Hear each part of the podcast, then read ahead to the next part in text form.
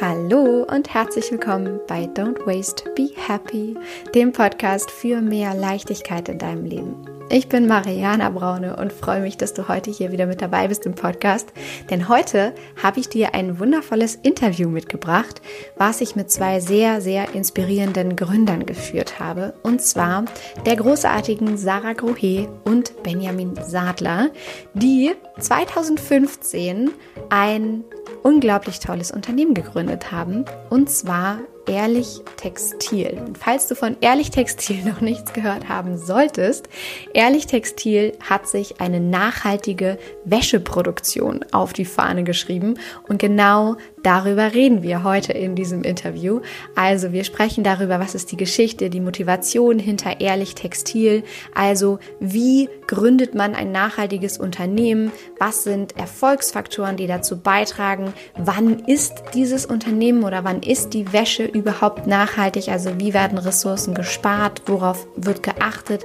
Worin unterscheiden sich die Produkte von Ehrlich Textil zu konventioneller Unterwäsche zum Beispiel und vieles, vieles mehr. Wir reden unter anderem auch über ein paar spannende, sehr ungewöhnliche Fasern, aus denen die Wäsche besteht und von denen du möglicherweise so vorher noch nie gehört hast.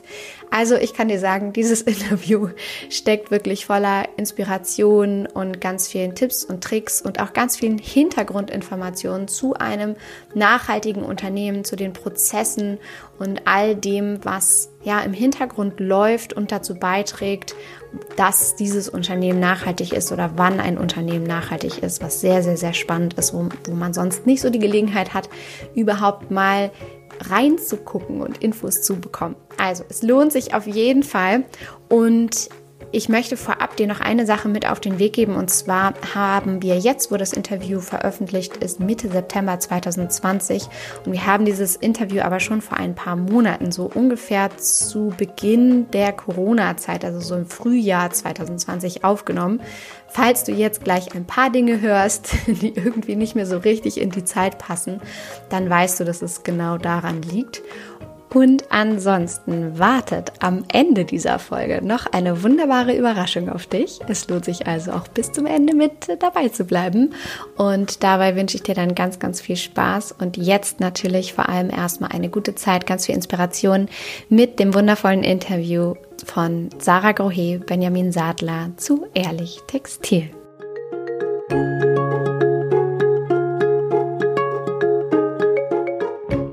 Ich freue mich sehr über einen oder zwei wunderschöne Interviewpartner, die hier heute äh, bei mir im Gespräch sind im Podcast bei Don't Waste Be Happy. Und zwar die liebe Sarah Grohe und Benjamin Sadler, die beiden Gründer von Ehrlich Textil, einem wunderbaren Unternehmen, was für nachhaltige, bewusste Unterwäsche steht. Und ich freue mich riesig, dass wir heute genau darüber sprechen werden. Herzlich willkommen. Danke dir. Hallo. Wie geht's euch heute? Erzählt mal, ihr habt gerade schon im Vorgespräch ein bisschen ähm, erzählt, wie ihr eure Arbeitsbedingungen im Moment gestaltet, denn wir müssen ja dazu sagen, wir nehmen das Interview jetzt gerade auf mitten oder quasi am Ende der Corona-Zeit, der ersten Corona-Zeit.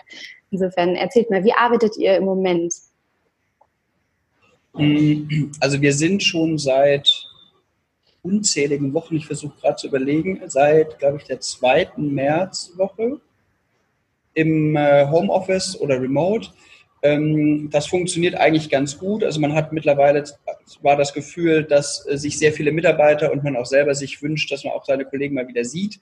Ähm, aber das funktioniert eigentlich so als Firma sehr gut und auch erstaunlich gut. Also ähm, wir sind ja dann doch schon auch ein junges Team noch. Wir sind mit allen Werkstudenten und Praktikanten, ich, aktuell 17 oder 18. Ähm, also dann doch schon auch eine, eine, eine gewisse Anzahl. Ähm, aber das Remote-Arbeiten funktioniert echt ganz, ganz, ganz ordentlich. Ähm, wir, haben, wir sind auch so als Firma aufgestellt, dass, dass da das nötige Vertrauen gegeben ist, dass unsere Systeme so ausgelegt sind. Also das klappt schon. Ähm, aber klar, es ist für jeden eine Herausforderung tagtäglich. Ähm, und ich glaube, so wie es für die Mitarbeiter das ist, ist es aber auch für uns als äh, Chefs äh, eine neue Situation, weil ich hoffe, dass wir das nicht, nicht, nicht noch mal so oft in unserem Leben sowas erleben werden. Aber wir werden sehen. Also äh, wird sich zeigen, was die Zeit so mit sich bringt. Aber äh, spannend zu sehen, wie ihr das äh, geregelt habt. Und auch spannend ist, dass ja das Thema Unterwäsche, nachhaltige Unterwäsche, ja ein äh, Bedarfsthema ist. Das bedeutet eigentlich, ihr dürftet einen, einer der Gewinner dieser Krise sein, oder? Ihr habt wahrscheinlich keine, keine Umsatzeinbußen gemacht, beziehungsweise das Thema Unterwäsche haben zu wollen und schöne und tolle Basic-Teile, über die wir ja gleich noch sehr intensiv sprechen werden, das, das geht ja nicht weg, oder? Also wir haben im März, äh, als dann wirklich klar wurde über alle Kanäle, dass es wirklich jetzt große Einschnitte in den, im öffentlichen Leben geben wird, äh, haben wir durchaus auch die eine, ein, zwei Wochen gehabt, wo es richtig alles eingebrochen ist. Also so mhm. diese kurze Schockstarre, in die offenbar die Gesamtbevölkerung äh, verfallen ist, die haben wir sehr wohl gemerkt. Ähm, ich, ich würde jetzt mal sagen, hätten wir nicht den Fokus äh, auf den Verkauf online, sondern auf den stationären Handel, dann wird es uns sicherlich sehr schlecht gehen. Ähm, da leiden wir mit all den Händlern, die wir zum Teil ja auch beliefern mit unserer Wäsche. Ähm, aber da wir eben als Online-Shop aufgestellt sind, haben wir tatsächlich das Glück, dass es sich sehr schnell wieder erholt hat. Wir sind nicht ganz da, wo wir, wo wir planmäßig äh, sein sollten, aber alles auf einem Niveau, was sich gut weiterfahren lässt. Mhm. Also sagen wir mal mit einem blauen Auge davon gekommen bisher. Mhm. Sehr gut. Und das ist sicherlich auch dem Prinzip oder dem Konzept ja geschuldet, dass ihr äh, online-only fahrt, ne? also keine keine äh, Läden habt, äh, die ihr sonst zu unterhalten habt, sondern eben äh, die, der Versand eurer wundervollen Unterwäsche einzig und allein über online funktioniert. Genau. Und solange die Paketdienstleister ausliefern oder ausliefern dürfen, ähm, steht uns auch eigentlich nichts im Wege. Genau. Wunderschön. Das ist auf jeden Fall sehr, sehr schön zu wissen und zu hören. Lasst uns über Ehrlich Textil sprechen. Was ist die Motivation hinter Ehrlich Textil?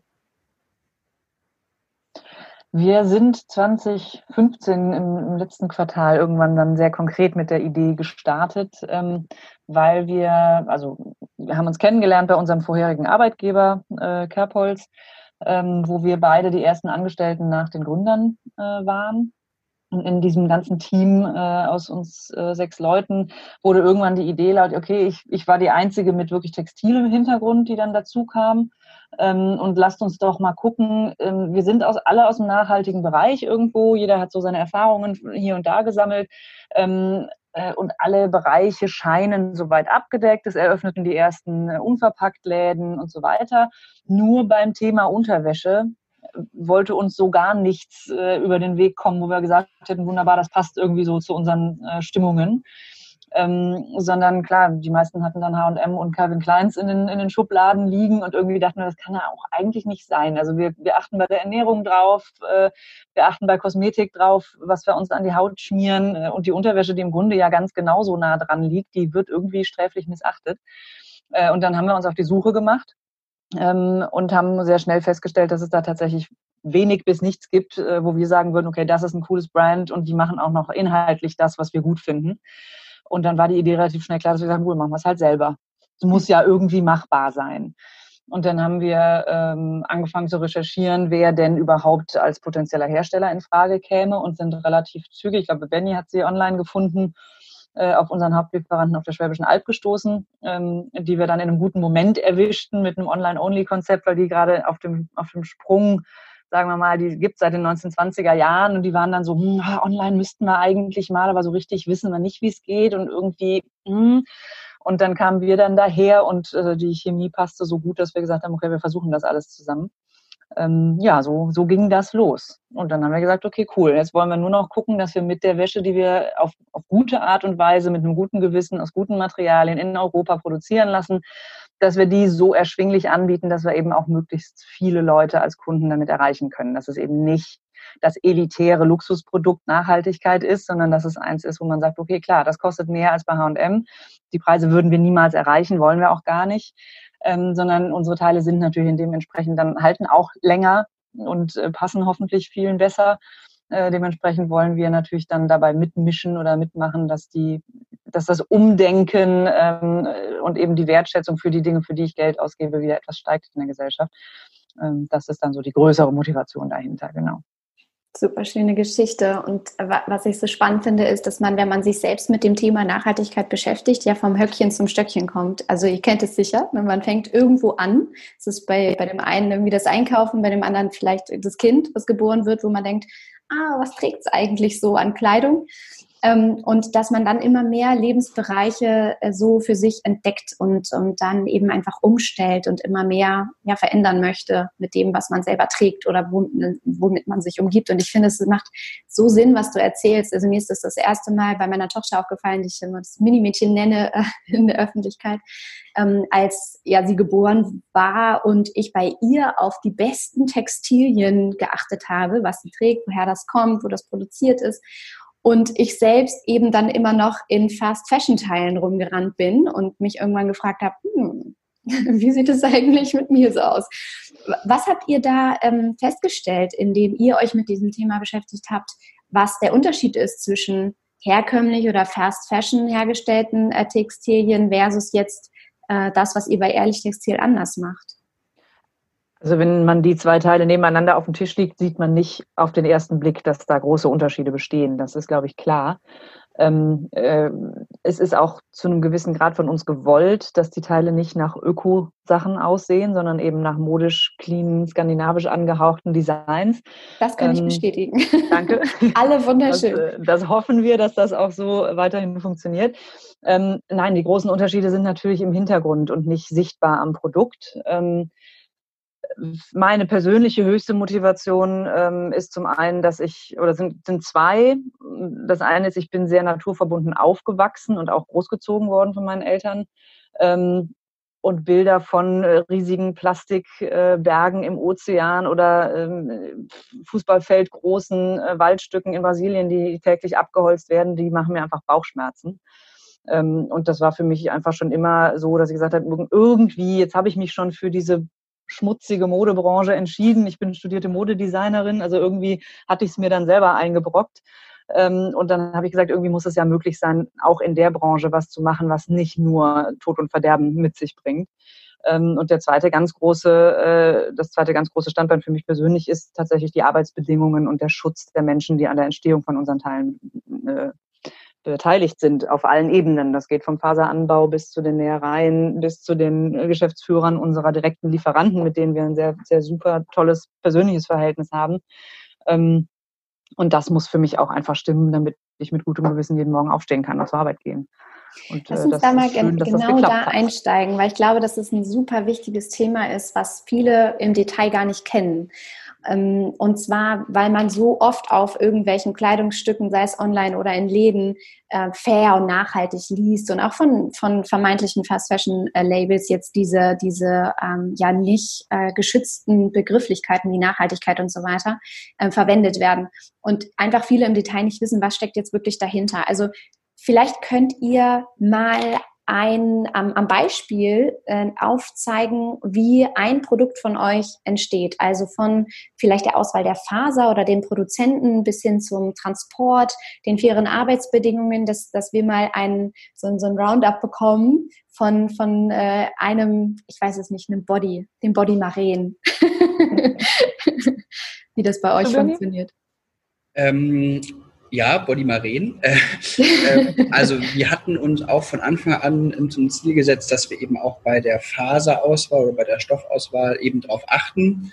Ähm, deswegen besteht auch ein Großteil oder 90 Prozent der Frauenkollektion, sogar eher mehr, ähm, aus Modal. Ähm, Modal ist eine synthetische Naturfaser, die synthetisch hergestellt wird, aber aus Buchenholz und Buchenrinde gewonnen wird. Da kriegen wir das ganze Garn von der Firma Lensing, die aus Österreich kommen, ähm, die sich diesen Prozess haben auch patentieren lassen. Ähm, die haben FSC-zertifizierte Buchenhaine in Österreich, äh, wo sie das Holz nehmen und das schreddern. Dann ähm, wird das in äh, ihrem sogenannten Edelweißprozess hergestellt. Ähm, für die Produktion braucht man Säuren. Ähm, die werden aber in einem geschlossenen Kreislauf äh, verwendet, sodass die immer wieder verwendet werden bei der Herstellung, bis sie eben halt ähm, keine Wirkung mehr haben. Ähm, und so einen sehr nachhaltigen ähm, und ein sehr nachhaltiges Garn darstellen. Das ist auch ähm, dadurch, dass es dann synthetisch hergestellt wird, hat es eben auch diese sehr feine Struktur, die sich dann so sehr seidig anfühlt mhm. ähm, und aber auch echt gute Eigenschaften hat, was äh, Schwitzen und Temperaturregulation und sowas angeht. Ähm, dann wird das Garn aktuell bei einem türkischen Stoffproduzenten ähm, zu einem Stoff gewebt. Gestrickt. gestrickt. Ja, manchmal habe ich noch leichte Defizite, aber das äh, liegt halt auch an meiner äh, nicht vorhandenen Textilausbildung. Ähm, gestrickt, stimmt, gewebt ist äh, was anderes. Ähm, dann kommt der Stoff zu unserem Produzenten auf die Schwäbische Alb. Ähm, dort wird zugeschnitten, äh, da werden die ganzen Komponenten, die dazugehören, äh, verteilt. Dann wird in Deutschland, Ungarn oder Rumänien genäht. Ein überwiegender Großteil wird in Rumänien genäht. Ähm, dann kommen die Sachen zurück. Qualitätskontrolle gibt es einmal in Rumänien, dann aber nochmal auf der Schwäbischen Alb. Von dort werden die Sachen per Spedition zu unserem Lager in der Nähe von Bielefeld gefahren und dann mit DHL Go Green CO2-neutral an unsere Kunden verschickt. Ähm, ja, auf einer Landkarte sind das natürlich auch Wege, die da so ein Kleidungsstück zurücklegt, aber ähm, es gibt immer dieses, oder es gab mal eine Zeit lang immer dieses, dieses Bild eines, ich weiß gar nicht, war das ein Primark-T-Shirt oder sowas, was irgendwie 60.000 Kilometer, glaube ich, zurücklegt äh, in seiner Entstehung also anderthalb Mal um die, um die Erde fliegt. Soweit ist es bei uns definitiv nicht. Ähm, und wir versuchen da auch, ähm, das sozusagen optimiert zu produzieren und umzusetzen.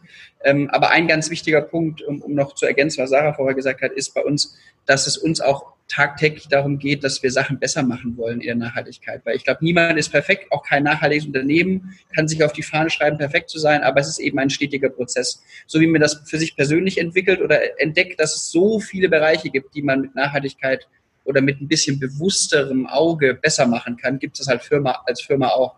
Ähm, also wir haben auch seit einem halben, nee, dreiviertel Jahr äh, zum Beispiel, was für eine Firmengröße von uns schon relativ speziell ist, eine eigene CSR-Mitarbeiterin, die sich ausschließlich um Corporate Social Responsibility bei uns kümmert.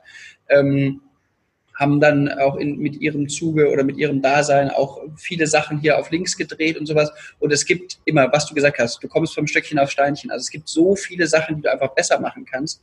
Und niemand ist perfekt vom Himmel gefallen und auch keine Firma, aber das ist halt auch unser Bestreben. Wenn wir Sachen besser machen können, dann versuchen wir das. Äh, und das ist sozusagen auch ein, glaube ich, nie endender Prozess. Und so ist es auch mit unseren Teilen. Also wenn wir da noch was besser machen können an Transportwegen, an äh, Nähbedingungen, sonst irgendwas, dann, dann machen wir das ähm, aber auch nochmal zu all unseren Produzenten. Wir waren schon überall auch mal vor Ort. Also wir, wir kennen die Näherei in Rumänien, wir kennen unseren Produzenten auf der Schwäbischen Alb, genauso wie bei all unseren Produzenten, die wir in Portugal und so auch haben. Ähm, da waren wir überall schon mal persönlich, kennen die Geschäftsführer oder die in Inhaber sogar persönlich. Und das ist uns halt sehr, sehr wichtig, dass wir halt auch wissen, dass wir mit unserem Namen auch selber dafür stehen können, was wir da verkaufen. Mhm. Ja, und natürlich merkt man das am Ende im Produkt auch, ne, wenn man komplett dahinter stehen kann, beziehungsweise äh, weiß, woher, woher alles kommt und man jeden einzelnen äh, Prozessbaustein sozusagen kennengelernt hat. Eben als du das erzählt hast, äh, habe ich gedacht, wow, das sind so viele tausend einzelne Bausteine und Orte und äh, Hersteller und Produzenten und Fasern. Wie kommt man darauf, diese Bausteine zusammenzusetzen, beziehungsweise wie funktioniert das, wenn ich mir jetzt vorstelle, ich möchte ein nachhaltiges Unternehmen gründen und ich habe nun die Idee, weil ich da diesen, diesen Need, den Bedarf sehe an zum Beispiel nachhaltiger Unterwäsche und merke, da gibt's irgendwie nichts so richtig und das nervt mich und deswegen will ich das ändern.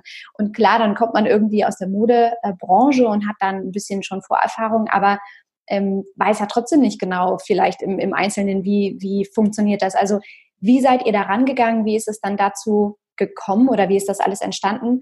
Ähm, wie lange hat das gedauert und vor allem, ähm, was, was gab es vielleicht auch für, für Stolpersteine? Also vielleicht können wir da mal ganz kurz in eure, in eure Gründungsgeschichte eintauchen, wie das überhaupt alles gewachsen ist.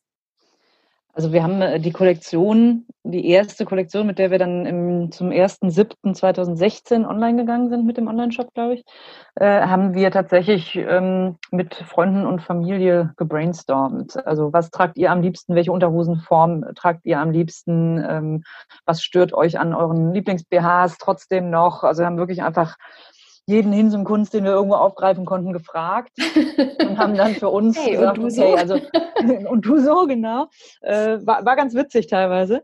Ähm, noch witziger wurde es dann aber, als wir im Grunde für uns stehen hatten, okay, das sind jetzt so die zehn Modelle, mit denen wollen wir starten. Das bildet so ungefähr jedes hauptgenannte oder meistgenannte Teil ab. Da sollte erstmal für jeden, der uns so findet, online was dabei sein.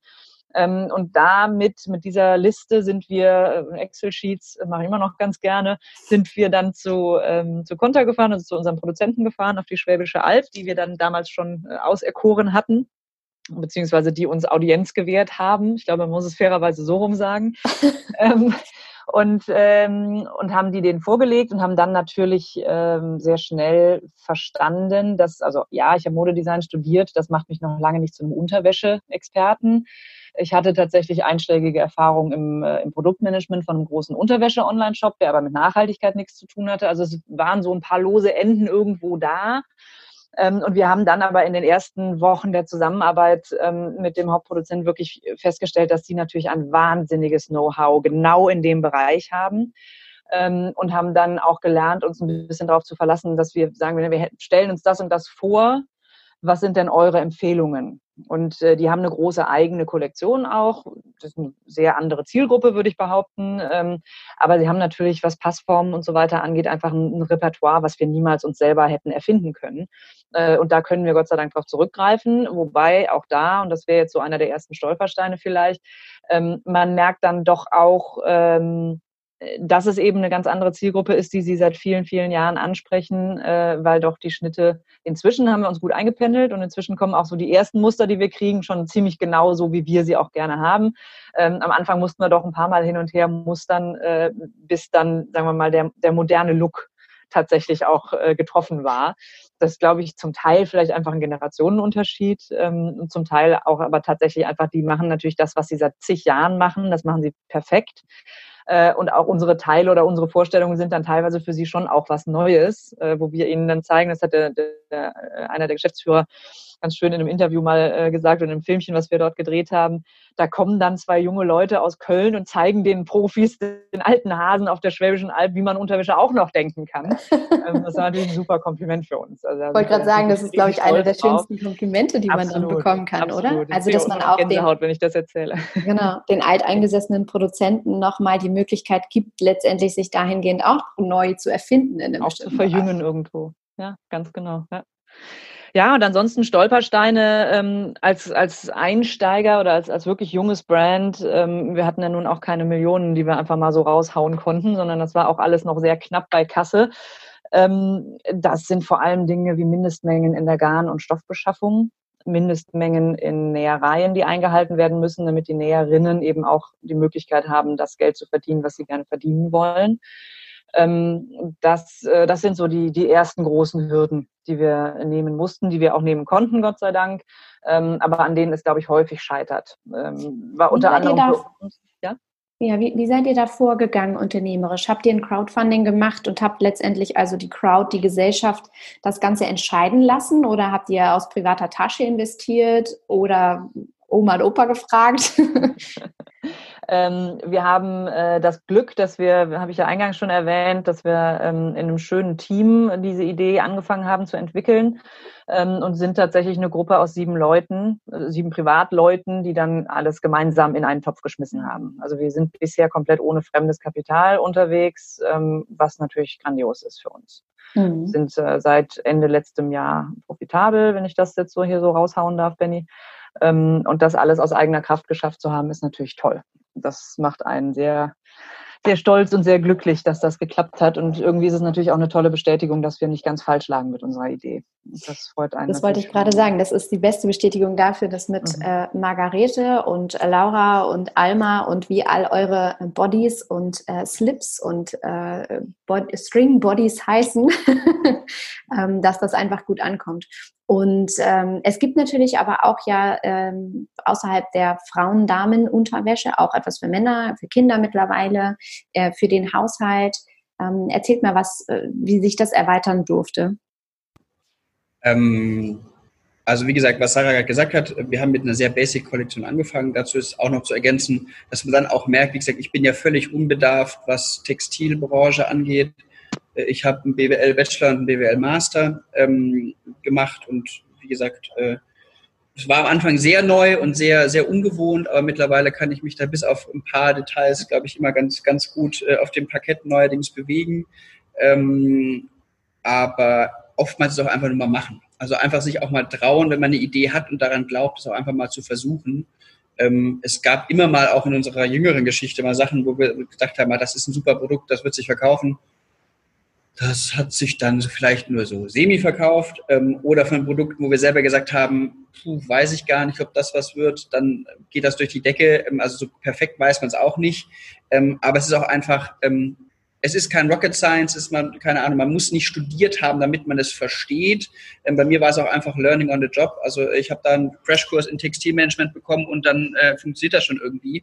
Ähm, und so ist das auch bei unseren Produktergänzungen. Also wir haben halt ganz oft äh, auch dann gesagt, okay, was könnten wir noch machen? Für uns ist halt generell dieser, ähm, also unseren Markenwerten oder auch unsere Vision und Mission steht so, dass wir alles, um sich wohlzufühlen, alles, was einem so äh, um einen umgibt, äh, um sich, um sich man selber zu fühlen und um sich einfach selber wohl in seinem Körper zu fühlen, dafür wollen wir Produkte entwickeln. Und so war dann irgendwie der Weg zu Bettwäsche, Handtücher, mit denen man sich zu Hause abtrocknet, ein Küchentuch ähm, und sowas gar nicht mal so weit entfernt. Dann kamen die Kindersachen dazu. Ähm, letztes Jahr Dafür haben wir dann ähm, auch uns GOTS zertifizieren lassen für die Kinderkollektion ähm, weil es davor auch einfach noch zu teuer war und äh, wahrscheinlich kapazitätstechnisch nicht reingepasst hätte, die Zertifizierung durchzuführen. Und so denken wir eigentlich immer weiter. Also wir denken immer so, was, was, was ist unsere Kernzielgruppe, was sind unsere Personas, für wen machen wir das, wo denken wir auch, dass da auf dem Markt noch irgendwie ein bisschen Luft nach oben ist.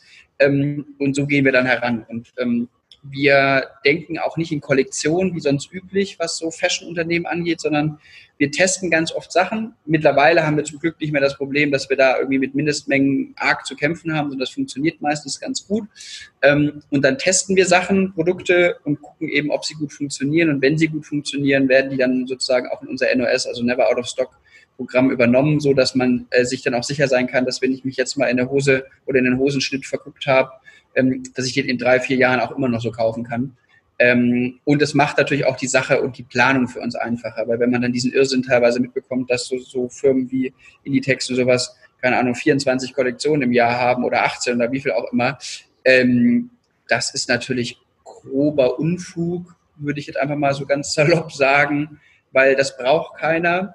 Ähm, ich glaube, auch für den Endkunden ist das völlig, eine völlige Überforderung, und äh, im Endeffekt auch für die Firmen. Dann wird, werden die Sachen verbrannt. Also ich habe jetzt auch erst die Tage wieder ein paar Artikel gelesen, dass die, keine Ahnung, ich glaube, Inditex hat sechs Kollektionen, die sie jetzt über Corona nicht verkaufen konnten, die hängen jetzt da und teilweise haben sie sich wohl auch entschieden, dass sie auch gar nicht hingehängt wird. Ob sie die jetzt jemals nochmal rausbringen, wahrscheinlich wird sie verbrannt oder was auch immer. Oder ja, da muss man sich halt dann wirklich an den Kopf fassen. Ähm, das, das, ist auch tatsächlich was, was ich äh, so, so wunderschön an Ehrlich Textil finde, schon wenn man äh, auf der Homepage ist, zu wissen, dass es geht hier um auch Basic-Teile. Die sollen nicht irgendwie lange begleiten. Ich soll mich da drin wohlfühlen. Die sollen nachhaltig hergestellt sein. Ähm, die sollen aus tollen Fasern sein, die mir in meinem Körper äh, gut tun. Und ich muss sozusagen in Anführungsstrichen nicht die Angst haben, dass ich in einem halben Jahr oder in einem Jahr, ähm, dass mir dann irgendwie wieder nach was anderem ist. Das ist ja äh, diese Angst, mit der wird ja in der Modebranche ähm, gespielt, dass du eben Teil der Gesellschaft sein möchtest, ne, des Mainstream und dann einen bestimmten Schnitt bevorzugst oder was auch immer. Und das äh, merkt man schon sehr, finde ich, an, an eurer Wäsche. Also ja, da gehe ich total mit. Wie ist das mit den mit den Fasern. Also ähm, ihr hattet vorhin schon mal kurz modal angerissen.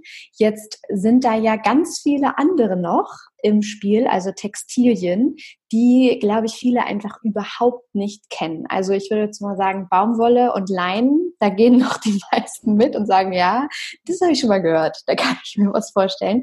Aber es gibt ja noch viele, viele andere nachhaltige äh, Fasern, die man erstmal so nicht auf der Kappe hat. Also wie zum Beispiel Modal oder ähm, Evo, wenn ich das richtig ausgesprochen habe, Econil. Also erzählt mir, was verwendet ihr da? Wie, wie, wie kommt es zu diesen Fasern und warum sind die besonders nachhaltig? Also wie gesagt, wie Benny eben schon gesagt hat, angefangen haben wir mit Baumwolle und Modal. Ähm, Modal ist äh, von, von den Eigenschaften her, es ist auch eine Zellulosefaser, also die chemische Grundfaser ist die gleiche wie bei Baumwolle, äh, fühlt sich etwas seidiger an, glänzt ein bisschen schöner. Ähm, und äh, das waren für uns so die zwei Sachen, wo wir gesagt haben, okay, Männer wollen bestimmt die klassische Baumwolle haben, schön griffig, so ein bisschen stumpf, wenn man es anfasst, ein bisschen fester. Und die Frauen freuen sich aber bestimmt, wenn es sich etwas seidiger anfühlt, ohne dass es eben gleich Seide sein muss. Ähm, das waren damals die beiden, die Beweggründe eigentlich. Ähm, und äh, eine dieser Stolpersteinhürden, die du vorhin angesprochen hast, wir haben angefangen mit herkömmlicher Baumwolle, weil äh, unsere Mengen nicht ausgereicht haben, um Bio-Baumwollgarn zu kaufen. Inzwischen ist aber alles, was wir an Baumwolle in der, in der Kollektion haben, äh, ist Bio-Baumwolle. Also das haben wir zumindest schon mal ein großes grünes Häkchen irgendwann dran machen können, dass wir keine herkömmliche Baumwolle mehr brauchen. Ähm, und ansonsten haben wir dann irgendwann gesagt, okay, ähm, Feinstrumpfhosen äh, ist auch noch so ein Thema. Äh, nachhaltige Feinstrumpfhosen ist uns irgendwie noch nicht so richtig untergekommen. Ähm, dann lass uns doch mal gucken, woraus kann man die denn machen, wenn man eben sagt, wir wollen jetzt aber nicht äh, dann doch das normale klassische Nylon mit in die Kollektion aufnehmen, sondern es soll ja nun schon unseren Anspruch an das Material auch ähm, erfüllen. Und dann haben wir recherchiert und sind auf das Evo-Garn tatsächlich, also nach gezielter Suche quasi drauf gestoßen. Ähm, das ist ein Garn, was ähnlich wie das Modal auch synthetisch hergestellt wird oder künstlich hergestellt wird, aber aus, äh, basierend auf Naturfasern oder natürlichen Inhaltsstoffen. In dem Fall ist es das Rizinus-Samenöl. Also gibt dieses ne, Rizinus-Samen und daraus kann Öl gepresst werden und aus diesem Öl wird eine Faser gesponnen. Äh, und die haben sie dann Evo-Garn genannt. Wo der Name Evo herkommt, kann ich dir ehrlicherweise nicht sagen gerade. Äh, vielleicht ist auch einfach nur ein Markenname. Aber ähm, genau, also da haben wir wirklich dann äh, gesagt, okay, wir, wir haben, es schwebt uns ein Produkt vor, dafür brauchen wir Garne, die eine bestimmte Eigenschaft haben. Gibt es welche, die dazu auch noch das Kriterium Nachhaltigkeit erfüllen? Mhm. Ähm, und so sind wir auch bei der Bademode vorgegangen, dass wir gesagt haben, okay, also das hatten wir dann aber schon ein paar Sachen auch gesehen und gehört, dass man also aus den recycelten äh, Fischernetzen und Flaschen äh, aus dem Meer, so Polyamide oder, oder Polyester, ähm, durchaus inzwischen auch Fasern spinnen kann, die so fein sind, dass man da wirklich Bekleidung draus machen kann. Ähm, und da haben wir dann eben auch gezielt nachgesucht, welche Stofflieferanten gibt es, die uns diese Materialien dann eben auch zur Verfügung stellen können. Und so, so wächst das weiter. Inzwischen kriegen wir witzigerweise auch schon Anfragen von Firmen, die wir noch nie gehört haben und gar nicht kennen, die auf uns aufmerksam geworden sind und sagen, wir haben ja auch ein ganz tolles Garn, wäre das nicht auch was für euch? Und es ist natürlich schön, wenn man das inzwischen dann so ein bisschen auf dem Silbertablett serviert kriegt. So genau gucken muss man Blatt. trotzdem, aber genau, so wendet sich das Blatt so ein bisschen, genau. Super, super schön. Also es zeigt auch nochmal, ähm, wer sucht, der findet. Absolut. Und wer wirklich Bock auf ein Thema hat und wirklich etwas verändern will, der äh, wird auch auf jeden Fall erfolgreich damit sein. Gab es denn in eurer Geschichte, oder ich bin mir fast sicher, dass es das gab, insofern finde ich spannend zu hören, was es genau war, Punkte, an denen ihr dachtet, oh, jetzt wird es irgendwie anstrengend oder nervig oder äh, irgendwie kommt was nicht so richtig an, wie ihr euch das erhofft hattet äh, oder, oder, oder. Ähm, was, was war das? Ja, also die ersten anderthalb Jahre, würde ich jetzt mal sagen. Firmengründung im Februar 2016, dann so bis, bis Mitte des Jahres 2017 war das Arbeitspensum, was Benny und ich damals dann fast noch alleine. Ich glaube, wir hatten von Anfang an einen Praktikanten, eine Praktikantin dabei. Ähm, aber im Grunde haben wir das, haben wir den größten Teil alleine aufgebaut und das geht irgendwann an die Substanz an die eigenen Energiereserven, ähm, an die Laune und dann irgendwann natürlich dementsprechend auch äh, an die Partnerschaften. Inzwischen sind wir Gott sei Dank beide mit den Partnern, Alle die wir damals schon hatten, auch verheiratet. Also es ist gut gegangen. Aber ähm, wir geschieden. Nee, Gott sei Dank nicht. Aber das war schon, äh, das war schon teils heftig. Also mhm. da gab es dann so gar, keine, gar kein Ende mehr an, an Arbeit. Ähm, und da war dann auch äh, gut zu merken, dass es irgendwann dann eben anfing, dass wir merkten, okay, es, es, passiert was und ich glaube, wir können uns wagen, jetzt dann mal eine Person noch anzustellen und eben nicht nur mit 450 Euro äh, Praktikanten ähm, zu arbeiten, sondern wirklich zu gucken, dass wir uns ein Team aufbauen, was auch Bestand hat. Und ähm, das hat Gott sei Dank gut funktioniert. Langsam, aber stetig, aber in einem Maß, was sich eben auch gesund anfühlte. Es gibt ja ähm, ganz viele Menschen äh, zum Glück, die im Bereich Nachhaltigkeit viele tolle Ideen haben, um etwas zu verändern. Und äh, für alle, die, die jetzt gerade zuhören und vielleicht auch sagen, die haben jetzt eine bestimmte Idee, äh, die sie umsetzen wollen, aber jetzt auch nicht wissen, wie das genau funktionieren kann äh, oder eben jetzt auch gerade hören, das kann ne, auch am Anfang manchmal sehr intensiv sein und sehr schwierig.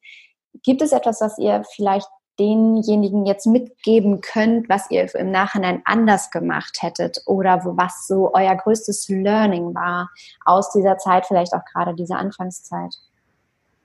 Hm, also Learning, und das würde ich auch jedem auf, mit auf den Weg geben. Ich glaube, dass wenn man was bewegen will, sollte es einem so viel wert sein, dass man sich dafür entscheidet, dass man es Fulltime macht. Also ich glaube, viele Projekte bleiben auf der Strecke, wenn man sagt, ach, ich versuche irgendwas so nebenher zu machen. Ich glaube nicht, dass das funktioniert. Ich glaube nämlich auch, dass das so ein bisschen diese Entbehrungs, diesen Entbehrungsfaktor hat. Also wenn man nicht bereit ist, äh, da jetzt alles auf eine Karte zu setzen, dann gibt man vielleicht auch nicht sein letztes Hemd für die Idee. Ähm, das kann man sich vielleicht eventuell auch manchmal nur leisten, wenn man noch jünger ist und ja keine Familie oder wie auch immer hat. Das kann schon sein. Ähm, aber ich glaube, beharrlich sein und auch einfach, wenn man selber an seine Idee glaubt, sich viele Meinungen auch von anderen holen, ähm, die davon überzeugen, ähm, sich auch gut austauschen, auch mit anderen, auch mit der Family, mit dem Partner, viel darüber reden und sonst einfach, äh, ja, weiterhin an seine Idee glauben und halt auch gute Partner sich suchen. Also ich glaube, man kann auch nicht immer alles selber machen ähm, und den ein oder anderen Kompromiss mal eingehen. Also hätten wir von Anfang an gesagt, es kommt für uns überhaupt nicht in Frage, irgendwas mit herkömmlicher Baumwolle zu machen, dann hätten wir wahrscheinlich niemals eine Männerkollektion gehabt. Ähm, und dann muss man einfach sagen, okay, wir starten jetzt, das ist unsere Idee und der Weg dann, das zu verbessern oder den Status quo immer in Frage zu stellen, das ist eigentlich gerade das Spannende. Weil, ähm, und dann auch das, was ich vorher nochmal gesagt habe, kann ich nur nochmal wiederholen, einfach mal machen. Also ich glaube, man muss sich dann auch einfach mal trauen, hinsetzen, das machen. Ähm, es gehört immer ein bisschen Glück dazu, auf jeden Fall. Also äh, man muss schon auch manchmal mit seiner Idee zur richtigen Zeit an, am richtigen Ort sein. Das würde ich definitiv unterschreiben. Aber ähm, Glück ist nicht die Hauptsache. Also es ist viel Fleiß, Arbeit und halt wirklich sagen, okay, ich will das. Ähm, und wenn so die ersten Rückschläge kommen, wenn man dann schon die Flinte ins Korn wirft, dann bringt das nichts. Also es gab bestimmt auch bei uns Momente, wo wir gedacht haben, ach kack, fuck, jetzt haben wir so viel Zeit investiert, aber irgendwie geht das halt nicht vorwärts. Aber irgendwann kommt das. Und ich glaube, das kommt ganz oft, manchmal auch später, als man sich leider erhofft oder sowas. Ähm, aber ähm, es ist halt nun mal so, weil ähm, diese Erkenntnis, dass nur wenn man jetzt eine Idee hat und bei uns war das so, keine Ahnung, ich weiß noch, wir hatten dann den ersten Tag, unseren Online-Shop war online. Nur weil du einen Online-Shop hast und tolle Produkte, hast du aber noch niemanden, der das Zeug kauft. Also mhm. warum? Dann, dann geht die erste Woche rum und dann haben alle Freunde und Familie und Verwandte bestellt. Dann bestellt aber niemand anders mehr im Online-Shop. Alle sind äh, bestens ausgestattet. So, dann denkst und wahrscheinlich du ja so, auch noch für hm. rabattierten Preis. ja, und dann denkst du so, ja gut, jetzt müssen wir halt dann doch mal auch ein bisschen Werbung machen. Und äh, da kann es auf jeden Fall immer von, von Hilfe sein, dass man sich halt, wie gesagt, gute, gute Partner mit ins Boot holt, äh, viel mit Leuten redet. Mittlerweile gibt es ja auch noch viel mehr. Also vor vier Jahren sah das ja auch noch anders, also vor fünf Jahren, als wir angefangen haben. Es gibt ja mittlerweile auch so viele Startup-Hilfen, Coaches, die man sich auch einfach kostenlos irgendwie holen kann und äh, sich da so bewerben. Das hilft auf jeden Fall. Ähm, und ansonsten, wie gesagt, äh, an seine Idee glauben. Ich glaube, das ist am wichtigsten finde es wunderschön, was du gesagt hast, weil ich glaube auch, dass es genau darum geht, ein gewisses Momentum aufzubauen und nicht locker zu lassen und auch diese Mischung zu haben von dem Glauben an eine Idee, aber eben auch die Disziplin aufbringen können und wollen daran festzuhalten, es weiter nach vorne zu bringen und das dann eben nicht, wie das häufig so ja wirken könnte, wenn man jetzt auf eure Instagram-Seite geht und, und sagt 82.000 Follower ähm, und man denkt, oh, über Nacht plötzlich ehrlich Textil hier irgendwie groß geworden, ähm, dass es eben nicht so ist, sondern dass das eben über Jahre entsteht, dass es auch mal Einbußen gibt und dass es dann eben darauf ankommt, weiter dran zu glauben und, und ähm, ja, am Ball zu bleiben. Deswegen super schön. Ähm, hattet ihr Coaches oder Mentoren an eurer Seite? Ich stelle mir jetzt gerade vor, äh, zwei ähm, Menschen, die sich da zusammentun oder vielleicht auch ein Kernteam, hattet ihr vorhin erzählt, die alle gemeinsam mit dieser Idee gestartet sind, ähm, die vielleicht so ein bisschen ähm, was mit diesen Themen zu tun hatten und an die Idee glauben, aber ansonsten, boah, Unternehmer sein von heute auf morgen ist ja jetzt auch nicht so easy. Hattet ihr da Unterstützung für diese neuartige Idee dann auch oder mit Menschen zusammengearbeitet, die euch da begleitet haben? Also, da wir uns ja kennengelernt haben als die ersten beiden Angestellten äh, in der Firma, wo wir eben vorher gearbeitet haben, da waren wir so nah am Gründungsteam dran, dass es schon auch, glaube ich, einschlägige Gründungserfahrungen ich das nennen darf, wenn auch natürlich, also deren ersten, erste paar harte Jahre haben wir verpasst, aber als die dann so weit waren, dass die Leute anstellen konnten, waren wir zwar die Ersten. Äh, ich habe selber auch vorher schon mal gegründet. Ähm, das hatte ich da, habe ich damals auch noch nebenbei selber weitergemacht. Insofern kann ich Bennys äh, Meinung völlig bestätigen. Das funktioniert nicht nebenbei.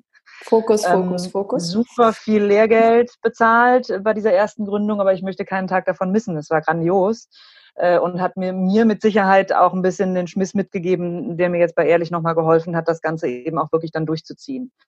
Ähm, wir haben einen, äh, einen unserer Gesellschafter, ein, ein Mitbesitzer dieser Firma ähm, ist etwas, ähm, ist eben nicht aus unserem, aus dem Gründungskreis, wenn du so willst, äh, sondern ist tatsächlich jemand, den wir, den man heute wahrscheinlich Business Angel nennen würde. Ähm, äh, ist persönlich auch, also auch ein persönlicher Freund inzwischen, aber äh, hat vor allem super viel Erfahrung im ganzen Finanzwesen alles, was mit Banken zu tun hat, alles, was mit Steuerberatung zu tun hat, was mit Buchhaltung zu tun hat, da ist ja einfach ein Buch, äh, ein ne, never-ending Buch, wenn du so willst. Also welche Frage auch immer an dieser Stelle auftaucht. Und es ist ja eine, eine sehr kritische Stelle, an der, wenn es schief geht, eben das Schlimmste schief gehen kann. Ähm, ist er einfach eine Bank und ist verlässlich äh, informativ. Wenn er mal Sachen nicht weiß, dann, dann weiß er aber, wen er da fragen kann. Also das ist so, sagen wir mal, auf der, auf der buchhalterischen Seite der Experte ähm, den wir zu Rate ziehen können ähm, und der uns auch an der einen oder anderen Stelle schon extrem geholfen hat.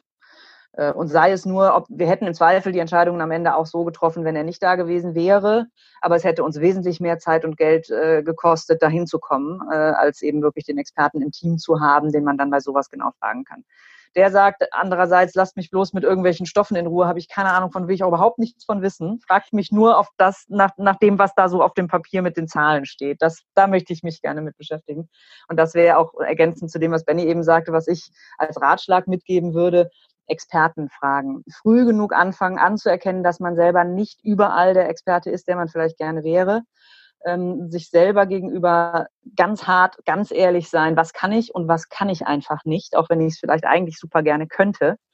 Ähm, und dann eben sehen, dass man sich so früh wie möglich an der einen oder anderen Stelle, wo man sich selber zugeben muss, dass man da nicht der Beste ist oder die Beste, äh, sich jemanden holen, der es besser kann. Auch das ist das Einzige, was, auch wenn es weh tut, absolut. Auch ja. wenn es weh tut. Aber das, das äh, macht einfach wirklich Sinn. Und das hilft und es ist dann umso schöner, wenn man den Erfolg, den man dann hat, auch mit den Leuten teilen kann, die ihren Teil dazu beigetragen haben, den man selber nicht hätte beitragen können. Das lässt das Team natürlich auch stark werden. Ne? Ja. Ja, und, und auch von Anfang an, also wir haben, wir haben nie Pakete selber verschickt. Also es machen ja viele Startups, fangen auch an, sozusagen ihre Logistik selber zu machen, ähm, weil wir zum einen sehr optimistisch waren, dass es sehr schnell so viele Pakete werden sollen, äh, dass wir es nicht mehr selber können. Und genau das schlägt halt auch in die Kerbe, die Sarah gerade gesagt hat. Ähm, sich frühzeitig jemanden, der sich mit Logistik und Fulfillment auskennt, ins Boot holen, weil das ist sozusagen deren Daily Business. Äh, und es wäre komisch, wenn die das nicht besser könnten, wie wenn wir das jetzt hier selber machen würden. Ähm, und dann halt auch, wie gesagt, darauf vertrauen, was sind die Kernsachen. Also keine Ahnung, wir sind, wir, wir haben ein gutes Team, wir haben mittlerweile auch viele Mitarbeiterinnen, äh, muss ich dazu sagen, die äh, ja alle von einer, von einer, also alle mit einem Textil-Background kommen. Also da ist auch viel Fachwissen einfach bei uns.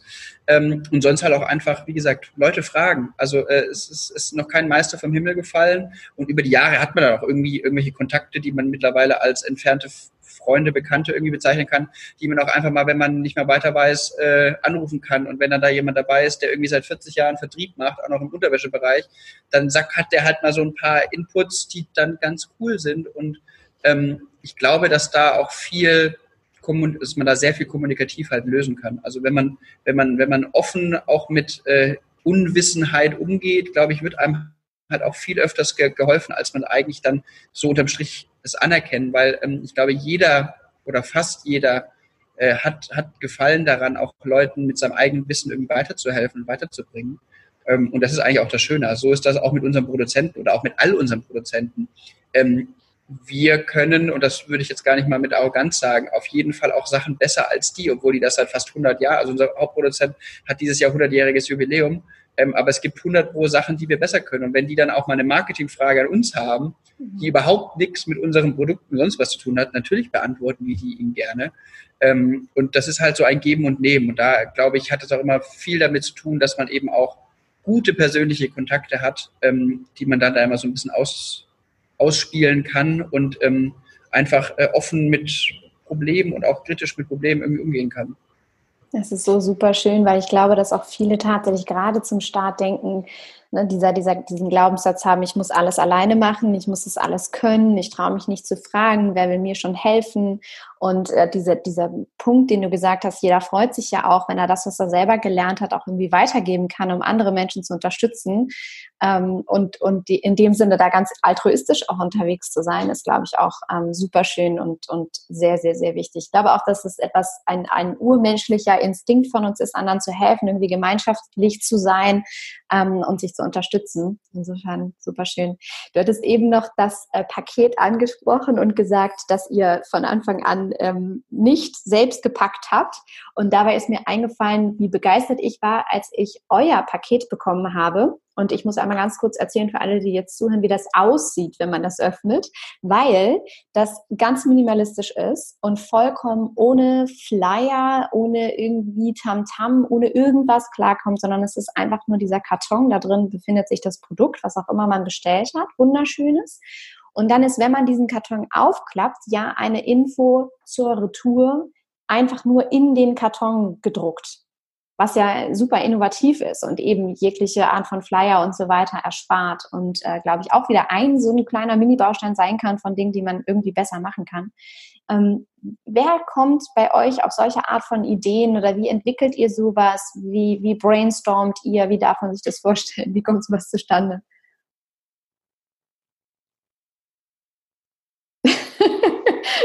Ihr zeigt hm. beide aufeinander und wollt nicht. ganz oft auch im Team. Ähm, ich glaube, ganz konkret, wenn du jetzt gerade in unseren, unseren Karton ähm, ansprichst, da war es halt wirklich so, weil wir gesagt haben, okay, wir wollen vermeiden, dass wir eben noch extra Papier reinpacken. Ähm, und dann haben wir uns einfach einen Karton mal angeguckt, haben uns überlegt, wo kann man, was kann man da machen, kann man den bedrucken und so ist die Idee dann entstanden.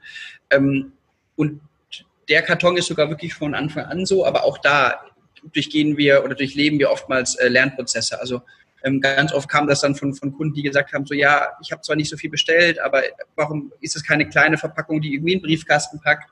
Dann haben wir eben so einen sehr schmalen und flachen Versandtasche entwickelt, die auch super gut ankommt. Und so ist das, wie gesagt, äh, ein, ein stetiger Prozess. Wir nehmen uns auch ganz oft Kundenfeedback einfach sehr zu Herzen. Also wenn, wenn Kunden uns schreiben äh, und sagen so, ach, eigentlich irgendwie macht das doch gar keinen Sinn. Warum macht ihr das so? Macht es doch so. Wenn das wirklich Hand und Fuß hat, nehmen wir das wirklich auch sehr ernst äh, und passen uns dann auch an. Also wir machen auch generell auch auf dem Marketing viele Kundenumfragen, also gerade wenn es um neue Schnitte, neue Farben, neue Produkte geht, ähm, da wollen wir den Kunden sehr nah ins Boot holen, aber auch ähm, unsere Mitarbeiter. Also bei uns ist auch so, dass es in der Firma immer ist, wenn jemand eine coole, zündende Idee hat, dann darf er die gerne äh, pitchen und gerne sagen, ey, warum machen wir das eigentlich so? Das macht doch so viel mehr Sinn. Ähm, weil das spielt dann ja genau auch wieder äh, dahin, da rein, dass wir sagen, okay, ist kein Meister von uns äh, vom Himmel gefallen. Auch Sarah und ich wissen nicht immer, was die perfekte Lösung für ein Problem ist. Ähm, oftmals haben wir sogar schon da so unsere Eigenarten entwickelt, ähm, die man definitiv nicht so machen muss. Und da ist es halt immer gut, wenn man jemanden hat, der da auch mal äh, sagen kann oder der auch das Status quo einfach ein bisschen in Frage stellt. Ähm, und äh, das ist eigentlich einfach so ein Motto, nach dem wir auch leben. Also wie gesagt, uns Feedback einfach, egal kritisches, positives Feedback zu Herzen nehmen und einfach versuchen, Sachen besser und auch mal anders zu machen. Das kann ich nur bestätigen, äh, weil in unserem Vorgespräch ich gesehen habe, nachdem ich was gesagt habe, hast du sofort den Stift genommen und was aufgeschrieben. Aha, Mariana hat gesagt, okay. ich weiß nicht, ob es das tatsächlich war, aber ich bilde mir das jetzt einfach mal ein, dass du das direkt mitgenommen hast. Also ich habe aufgeschrieben, Body ohne, ohne String. Jetzt wissen es all die tausend Hörer. Genau, genau. Also super schön. Ich glaube, das ist auch so ein Erfolgsrezept, also nah an den Menschen zu sein, denen man tatsächlich helfen möchte, mit egal ähm, was es ist, ob die Zielgruppe jetzt äh, Mamas sind oder äh, die Zielgruppe irgendwie Frauen und Männer, die äh, moderne, nachhaltige, wunderschöne Basic-Unterwäsche möchten. Ähm, einfach die genau zu fragen, so was, was möchtet ihr denn so? Wie soll das sein? Also so wie auch am Anfang äh, vorgegangen seid. Genau, super genau. schön. Ich möchte gerne noch ähm, zum Faststoß sozusagen auf zwei äh, Dinge eingehen. Und zwar ist das das erste, euer Online-Only-Konzept, ähm, was ja bedeutet eben, ihr habt den Online-Versand, alles funktioniert genau darüber. Und ich könnte mir jetzt vorstellen, dass manche Menschen genau an dem Punkt aber auch dann ja immer denken, naja, aber eben, wie ihr vorhin auch gesagt habt, dann werden ja da Wege zurückgelegt und das bedeutet Transport und was, wenn mir was nicht passt, dann muss es wieder zurück und sicherlich seid ihr da auch schon mal in dem einen oder anderen Gespräch oder Feedback genau auf diesen Punkt gestoßen worden. Wie vermeidet ihr Retouren, beziehungsweise wie, ähm, wieso ist das trotzdem vielleicht nachhaltiger, als ganz viele Läden zu haben, wo man direkt hingehen kann, um sich dann die Produkte, um die anzuprobieren und dann zu kaufen? Also zum einen eigene Läden zu haben, natürlich äh, für ein junges Unternehmen ein riesiges Investment, ähm, was für uns von Anfang an auch gar nicht möglich gewesen wäre. Ähm, und zum anderen haben wir ja auch, äh, achso, und dann gibt es natürlich die Möglichkeit, nicht über eigene Läden zu verkaufen, sondern über, an, über fremde Händler, ähm, wofür wir dann allerdings unsere Preise völlig anders hätten kalkulieren müssen. Ähm, das waren für uns die zwei äh, Punkte, wo wir gesagt haben, Stationärhandel funktioniert für uns nicht, wenn wir die Sachen, die wir hier machen wollen, zu so günstig wie möglichen Preisen anbieten wollen. Dann müssen wir das irgendwie direkt an den Kunden verkaufen, nicht über Händler gehen. Ähm, und das Ganze schaffen wir nicht in der Ladenstruktur von 0 auf 100, also muss es erstmal online funktionieren. Und ähm, wir haben dann auch, äh, hatten dann alle Online-Shop-Erfahrungen auf der einen oder anderen äh, Seite oder an der einen oder anderen Stelle und hatten auch so ein bisschen den Ehrgeiz zu sagen, okay, das muss aber doch es muss doch funktionieren, dass man sich so aufstellt, dass eben nicht der Irrsinn von 50 Prozent Retourenquote dabei ist, ähm, dass eben nicht die Leute Auswahlbestellungen äh, in, in Zehnfachgrößen machen und den 90 Prozent der Sachen wieder zurückschicken äh, und so weiter und so fort. Und wir haben ähm, von Anfang an ein Augenmerk darauf gelegt, bei jedem einzelnen Teil, was wir auf der Seite haben, so genau wie möglich zu beschreiben, äh, wie die Passform ist. Ähm, es gibt Maßtabellen, an denen man theoretisch auch nachmessen kann. Äh, das und das ist meine, mein Brustumfang, das ist mein Unterbrustumfang. Also sollte ich hier bei Größe 38 bestellen. Also wir geben uns extrem viel Mühe, ähm, eine, eine, sagen wir mal, eine Größen- oder eine Passformberatung äh, die in einem Stationärladen natürlich dann da gegeben wäre, äh, online äh, wettzumachen oder online zu geben, so allgemein, wie man das eben machen kann. Ähm, und wir haben den Eindruck, dass das funktioniert. Also die Retourenquote, wir haben natürlich eine Retourenquote. Also es ist, wäre jetzt völlig, völlig naiv zu glauben, dass wir es schaffen, dass niemand was zurückschickt. Ähm, zum einen, ähm, weil es immer mal sein kann, äh, dass trotzdem irgendwas zwickt oder kneift, selbst wenn das Teil passt. Aber man fühlt sich eben nicht wohl. Und wenn man sich nicht wohlfühlt, muss man sowas natürlich auch nicht behalten. Da haben wir auch vollstes Verständnis für. Ähm, aber ich glaube, wir haben zum einen die Kunden, die unser, Ange unser Herangehen verstehen, die äh, der gleichen Meinung sind wie wir, nämlich lasst uns doch gemeinsam versuchen, unnötiges Hin- und Herschicken zu vermeiden.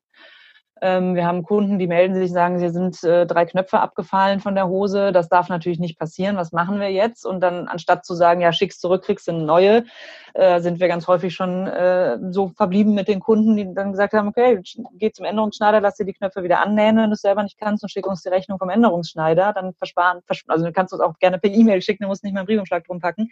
Ähm, so haben wir keinerlei Versand, der doppelt und dreifach gemacht wird und der Kunde ist trotzdem zufrieden ähm, das funktioniert eigentlich ziemlich gut. Ich bin da ganz, also na klar haben wir eine Tourenquote, aber die äh, liegt sehr, sehr, sehr weit unter 50 Prozent.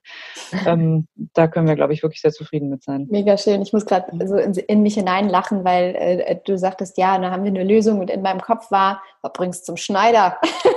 dann sagtest du tatsächlich, ja, dann bringen die das zum Schneider und wir bezahlen es. Also auch das finde ich so, so ein wunderschönes kleines Detail, äh, mal anzuschussen, wie man vielleicht Dinge auch anders machen kann, ohne sich immer so an den Mainstream zu hocken und zu sagen, ja, ne, haben wir immer so gemacht, funktioniert, so mhm. machen wir weiter.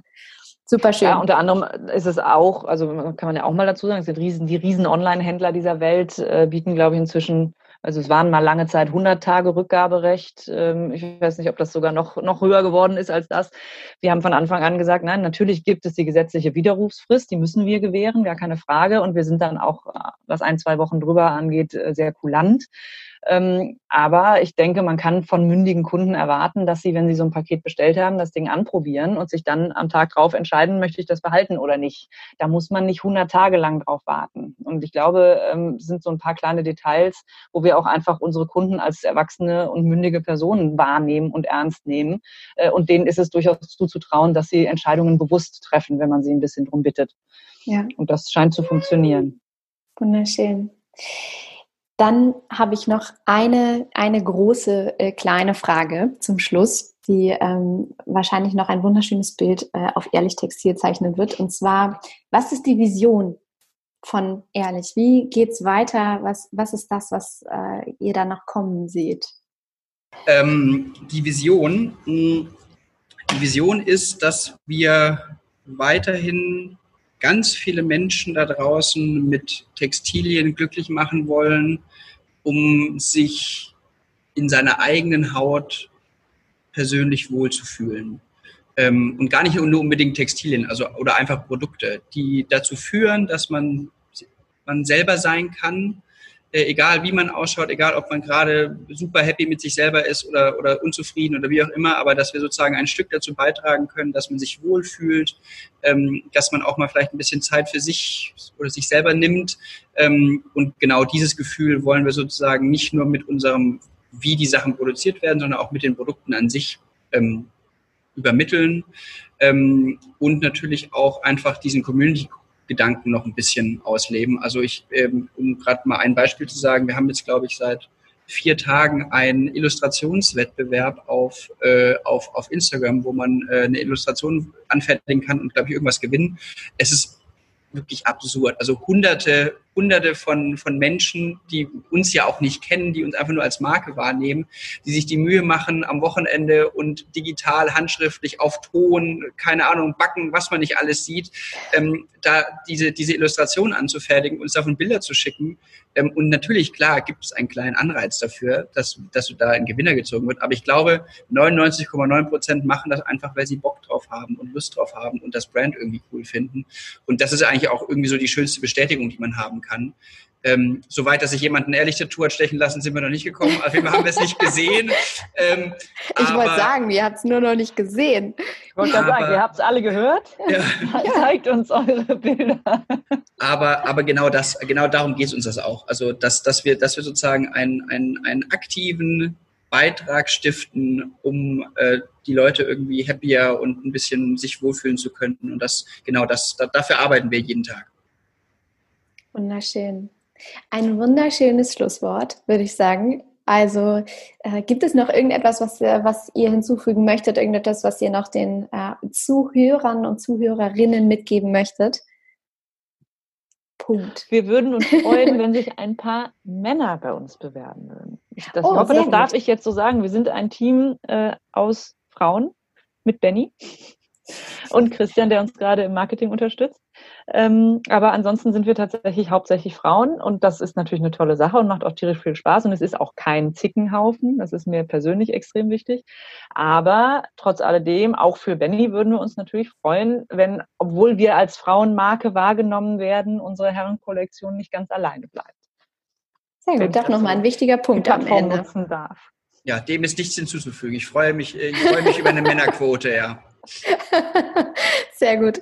Wunder, wunderschön. Also, das war auch nochmal eine sehr wichtige Message, die nehmen wir mit. Ähm, ich bin mir nicht ganz sicher, wie viele Männer das jetzt hier tatsächlich werden, denn auch das Thema Nachhaltigkeit und auch in meinem Podcast, das ist tatsächlich aus unterschiedlichsten Gründen ein äh, sehr frauenbesetztes Thema.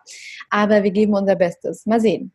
Mal sehen, was da kommt. Also, von Herzen vielen, vielen, vielen, vielen Dank, dass ihr äh, euch die Zeit genommen habt, so ehrlich hinter die Kulissen blicken zu lassen von Ehrlich Textil. Äh, ich bin, wie gesagt, selber ein, ein großer Fan und habe heute in unserem Gespräch auch nochmal viele wunderschöne ähm, Facts äh, mitnehmen können, die mich selbst total inspiriert haben. Insofern vielen, vielen Dank. Es war mir eine Riesenfreude. Danke dir, Dank, uns auch. Danke dir.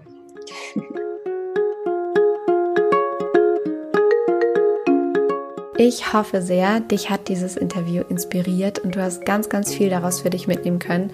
Ich für meinen Teil fand es wirklich nochmal unglaublich spannend, habe super viel gelernt und bin vor allem total dankbar, tatsächlich in all die Hintergrundprozesse, Herausforderungen, Ideen und Überlegungen mitgenommen worden zu sein von Ehrlich Textil. Denn das sind alles Dinge und Prozesse, die man von einem normalen Internetauftritt oder Social Media Auftritt überhaupt nicht mitbekommt. Und das finde ich immer unglaublich spannend, ähm, da zu lernen und ja, Einblick zu bekommen. Insofern nochmal vielen, vielen Dank, liebe Sarah, lieber Benjamin, dass ihr uns da so ehrlich Wortwitz mitgenommen habt. Und jetzt möchte ich natürlich die große Überraschung nicht vorenthalten, die ich zum im Intro dieser Folge versprochen habe zu lüften.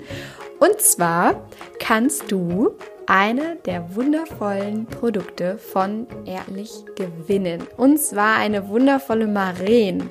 Und wenn du dich jetzt wunderst, was ist Maren? Maren ist ein wirklich super schöner Slip Body und den habe ich tatsächlich auch und bin sehr begeistert und den verlosen wir heute. Das bedeutet, wenn du diese Podcast Folge hörst, dann hüpf doch einmal rüber zu Instagram und kommentiere unter dem aktuellen Post und dort stehen auch die Gewinnspiel-Teilnahmebedingungen einmal detailliert beschrieben. Das machst du einfach und dann kannst du mit etwas Glück die wundervolle Maren gewinnen. Und da drücke ich dir natürlich alle Daumen, denn es lohnt sich auf jeden Fall sehr, dieses wunderschöne Stück im Schrank zu haben. und ich hoffe natürlich für dich, dass du gewinnst. Also, ich drücke dir wie gesagt die Daumen, wünsche dir ganz, ganz viel Spaß und ja, freue mich natürlich, wenn du dieses Interview teilen magst mit so vielen Menschen, die du kennst, um sie zu inspirieren, auch in nachhaltige Mode zu investieren, ähm, in sich selbst zu investieren, indem sie ja einfach faire Mode tragen, die auch wirklich lange hält. Und das ist das Wertvollste tatsächlich, was wir tun können. In diesem Sinne. Ich hoffe, du hattest viel, viel Spaß beim Zuhören. Ich drücke dir jetzt die Daumen bei dem Gewinnspiel für die wundervolle Maren. Hüpf einmal rüber zu Instagram. Den Link findest du unter dieser Podcast-Folge in der Folgenbeschreibung. Und auf Instagram findest du mich ansonsten unter mariana.braune. Und dann freue ich mich von da, äh, freue ich mich da von dir zu hören. So, jetzt haben wir es. Genau. Und hier machen wir jetzt auch wirklich einen Punkt. also, hab einen wundervollen Tag. Ich freue mich von dir zu hören und wünsche dir wie immer alles Liebe. Don't waste and be happy. Deine Mariana.